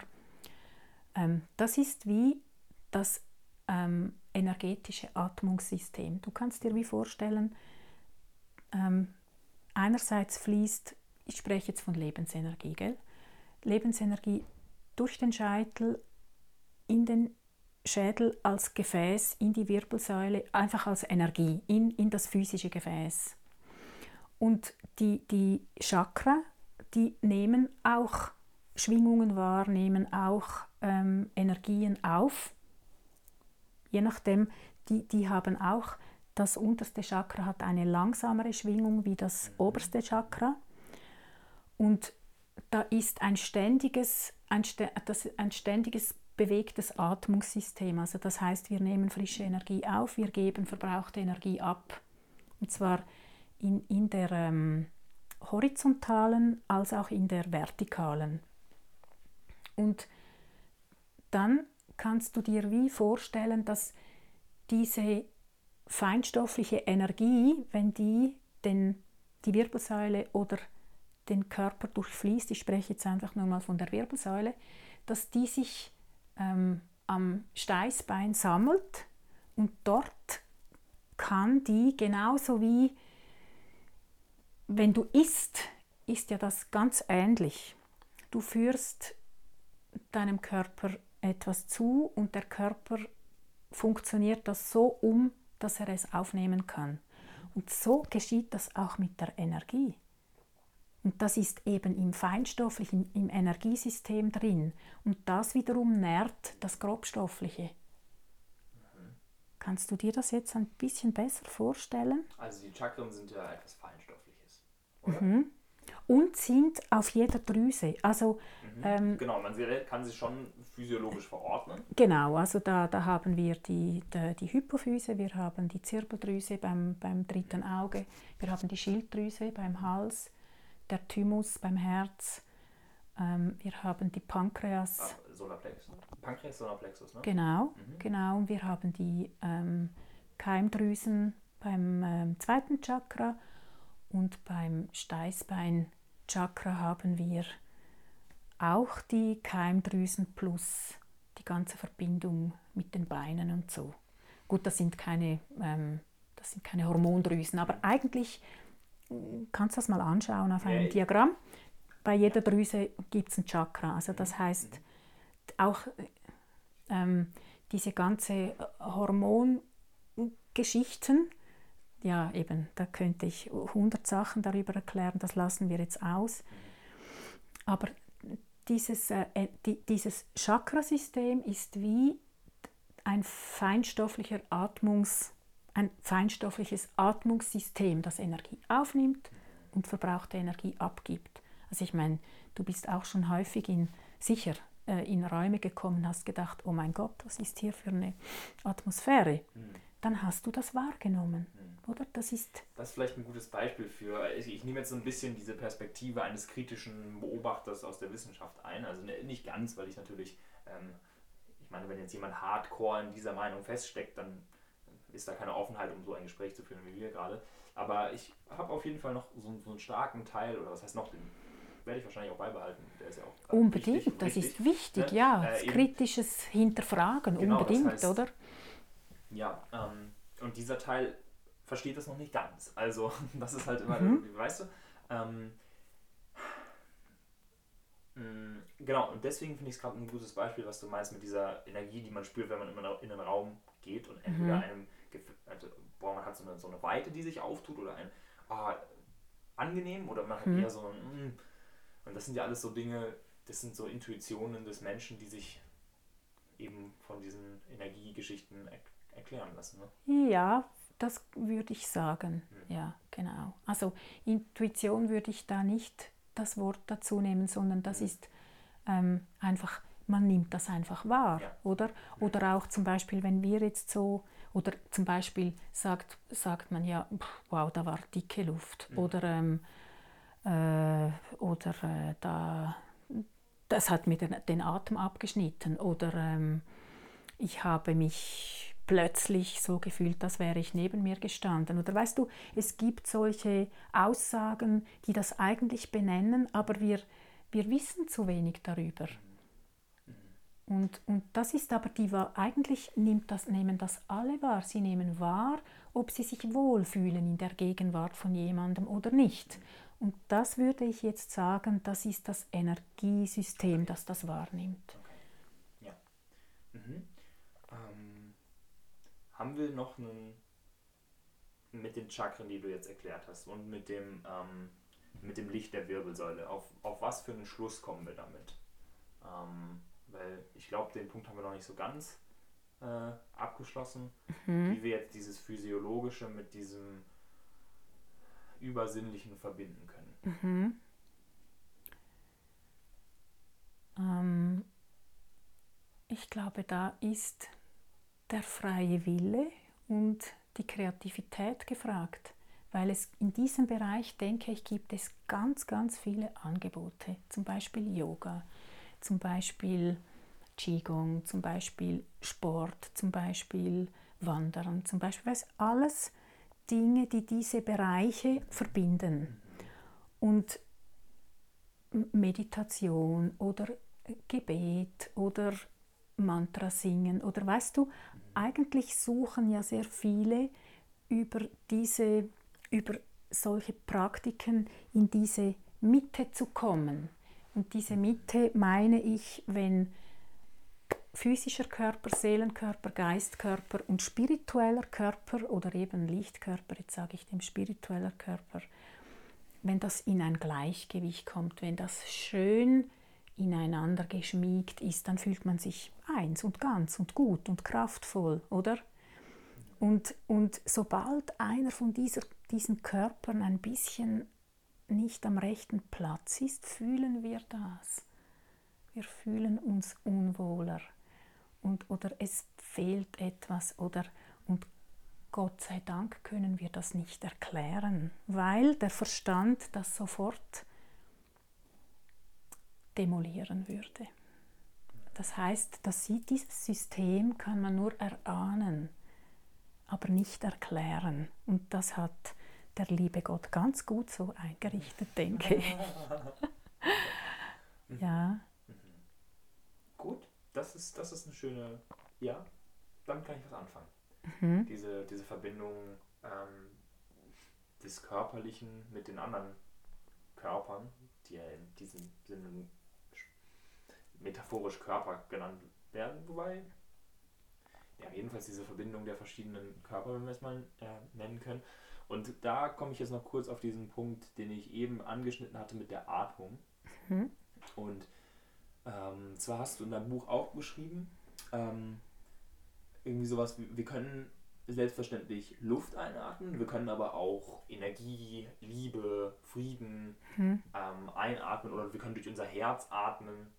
So, also das hast du glaube ich nicht geschrieben, aber so, so mache ich es zum Beispiel ab und zu, mhm. dieses durchs Herz atmen oder versuchen durch die Handflächen zu atmen oder so. Ähm, und ich glaube zu wissen, was du meinst, weil so mit Atemübung habe ich auf jeden Fall schon so meine, meine Erfahrungen und ähm, nur um das nochmal zu, zu prüfen, jetzt gerade ob wir davon im gleichen reden, Meinst du damit, dass wir sozusagen energetisch durch die Handflächen, durch das Herz oder mit der Energie atmen? Oder meinst du wirklich, also vielleicht ist es auch eine, eine unnötige Frage, aber äh, trotzdem so, oder meinst du, dass wir wirklich physisch den Sauerstoff durch die Handflächen kriegen? Hm. Weißt du, was ich meine? Ja, ja. Weil so physisch betrachtet kommt ja die Luft, so wie ich es kenne, durch die Nase mhm. und den Mund genau. in die genau. Lunge. Mhm. Wenn wir sagen, wir wollen durchs Herz atmen oder wir wollen über die Haut atmen, dann wird ja nicht die Luft so hier äh, durch den Solarplexus in mein Herz, ja, in die ja. Lunge gehen, so weißt du? Ist es dann ein Atmen im energetischen Körper? Ich denke, dass es nicht allzu viel mehr verunsichert, was ich jetzt sage, würde ich sagen ja. weißt du, dass ähm, hm,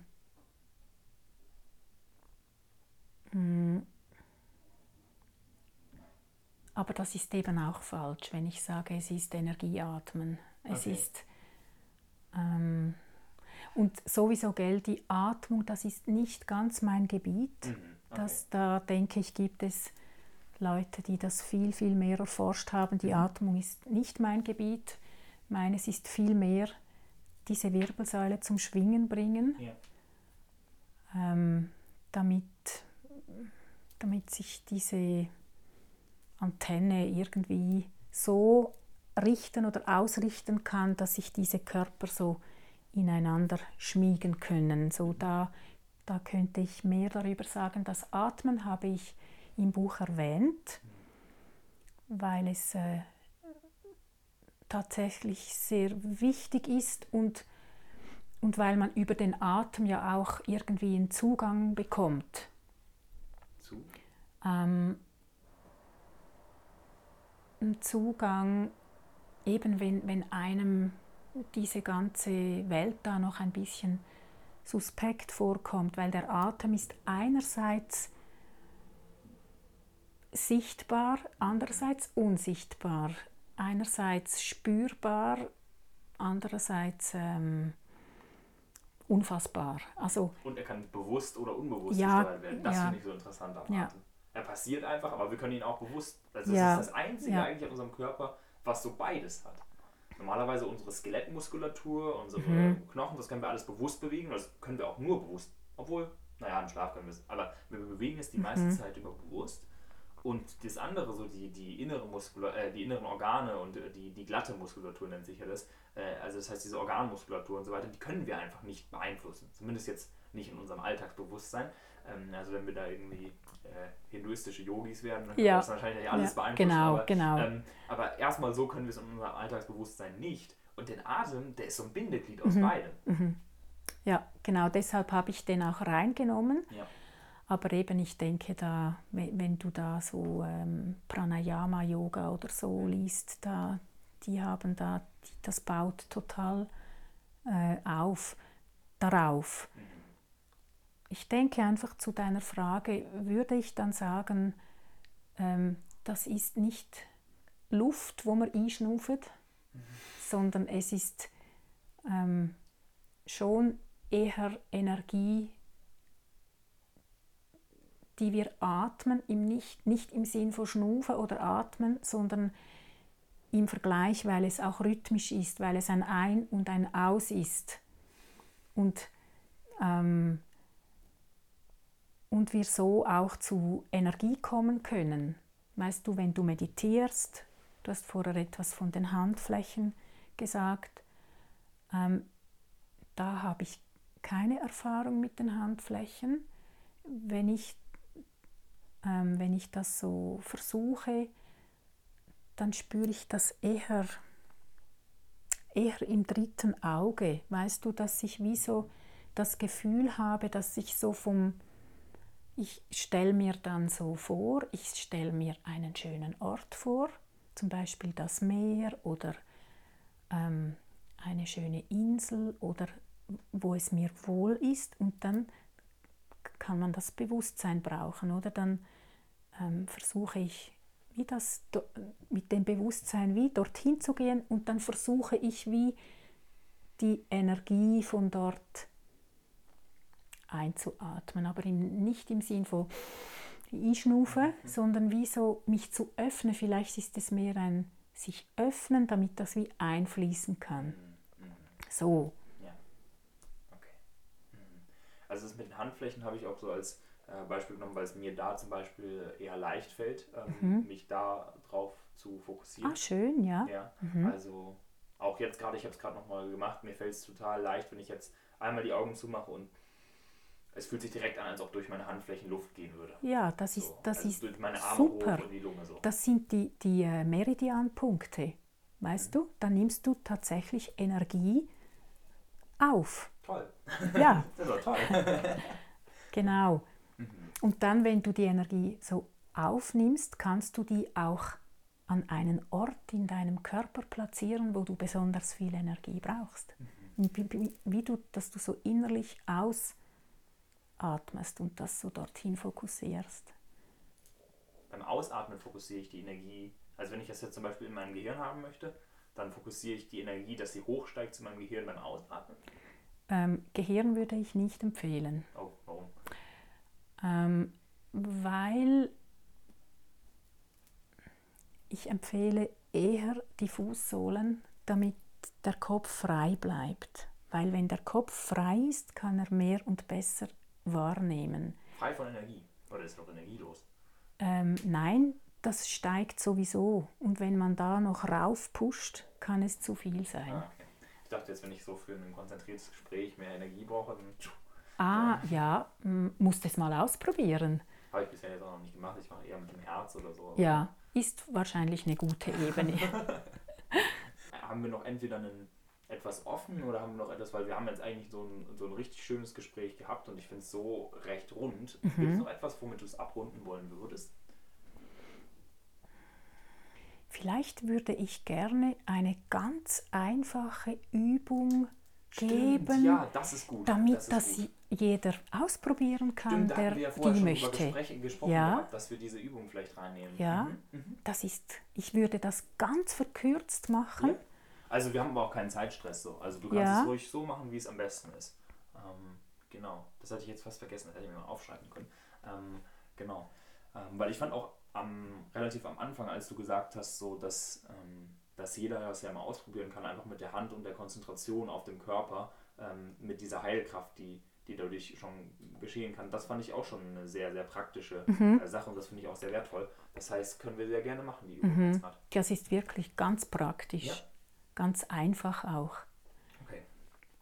Das heißt, du darfst sie gerne anleiten, ich mache mit. Gut. Also, ähm, am besten eignet sich die am Morgen, wenn man aufsteht, so einfach mit, dem, ähm, mit der Intention, sich ähm, zwischen Himmel und Erde einzuschwingen. Und ähm, dazu sitzt du auf einem Stuhl, der äh, gut spürbar ist, wo du die Sitzbeinhöcker gut spürst. Und manchmal muss man sich auch ein bisschen noch büscheln und dann die äh, Fußsohlen stehen parallel zum Becken ähm, im rechten Winkel Boden, so die Füße, also die Zehen zeigen so in einer Gerade nach vorne. Also wenn man die Füße zu fest nach außen tut, dann fällt die Energie weg. Mhm. Und wenn Müssen man sie parallel ja genau, das wäre gut. So mhm. in einer, dann kannst du eben auch recht gut wirklich ganz entspannen. So. Und wenn man die Zehen zu stark nach innen bringt, dann klemmt sich die Energie ein. So ist gut dann ähm, gehst du mit der Aufmerksamkeit zu deinen Sitzbeinhöckern.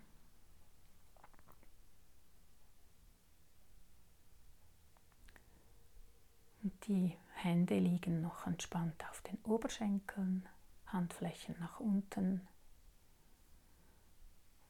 Und du gehst mit der Aufmerksamkeit in dein Steißbein die Sitzbeine sind zwei und das Steißbein ist eines. Also das heißt, vom Steißbein geht die Energie in die Polarität.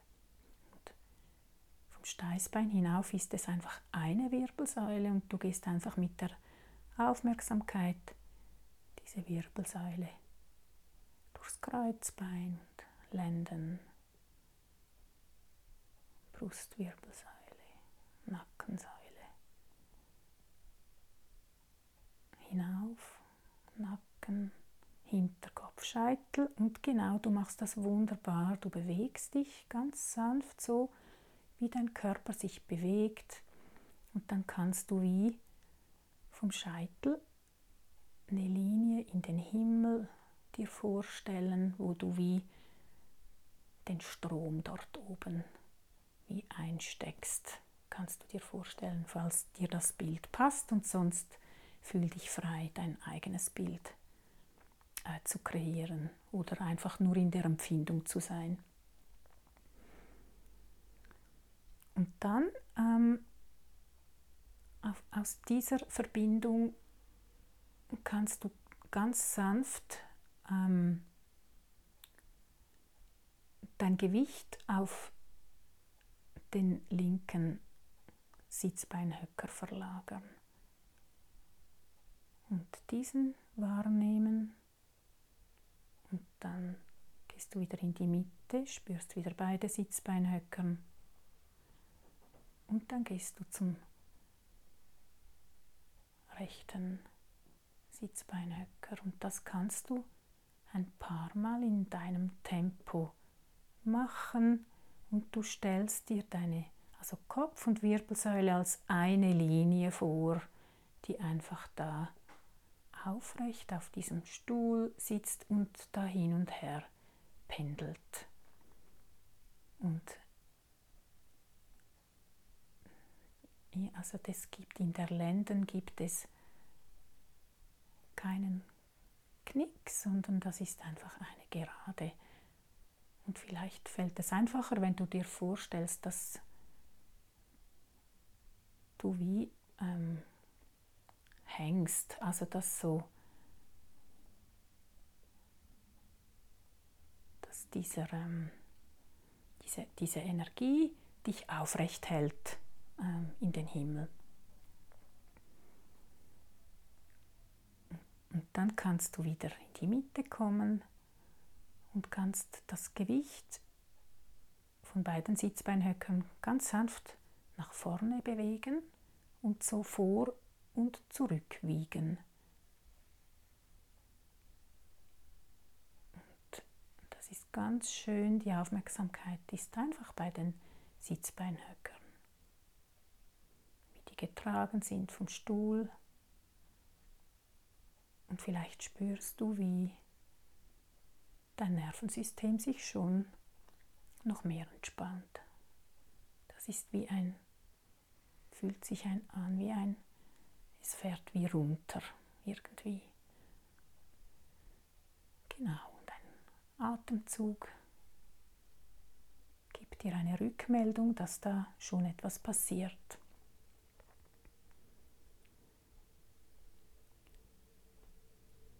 Und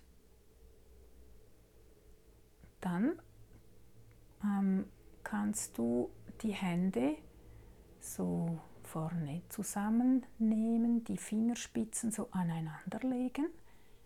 Genau, und dann rotiert diese Wirbelsäule um sich herum. Das heißt, du gehst, du drehst eigentlich um die Wirbelsäule zuerst nach links und dann nach rechts. Also du schaust plötzlich hinter die linke Schulter und hinter die rechte Schulter in einem nicht zu langsamen, aber auch nicht in einem zu schnellen Rhythmus und es ist wie, du gibst wie an aus dem Becken. Also das ist so etwas schwungvoll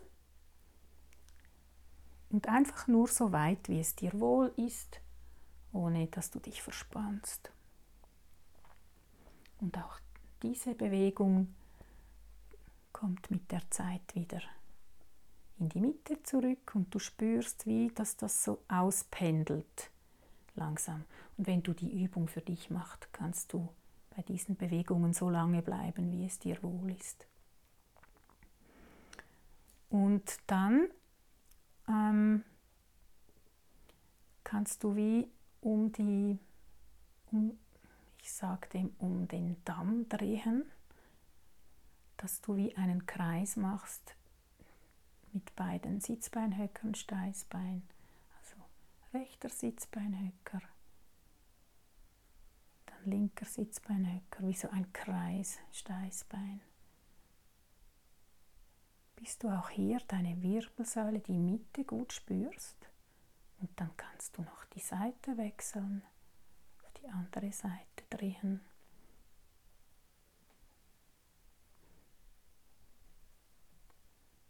Und irgendwann bekommt dein Körper wie, weiß er wie, wie er sich selbst bewegen möchte. Und dann gehe einfach sanft diesen Bewegungen nach. So wie sich die Wirbelsäule bewegen möchte. Und plötzlich spürst du vielleicht, oh ja, hier, ah, hier habe ich eine Verspannung. Dann kannst du einfach dort einen Moment anhalten oder rollen oder so, wie es dir wohl ist.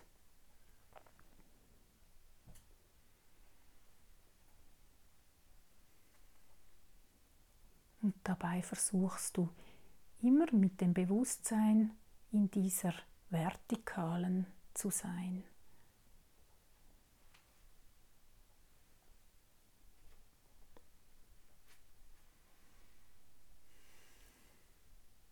Und dann genug hast oder spürst, jetzt ist es fertig. Manchmal hört der Körper einfach auf, sich zu bewegen.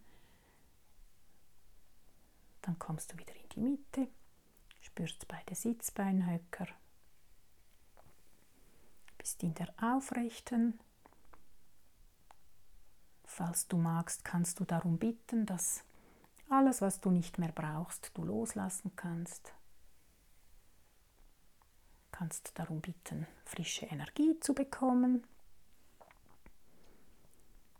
Und am Schluss, wenn du möchtest, kannst du die Hände, die Handflächen zusammennehmen vor der Brust und dich bei Himmel und Erde bedanken.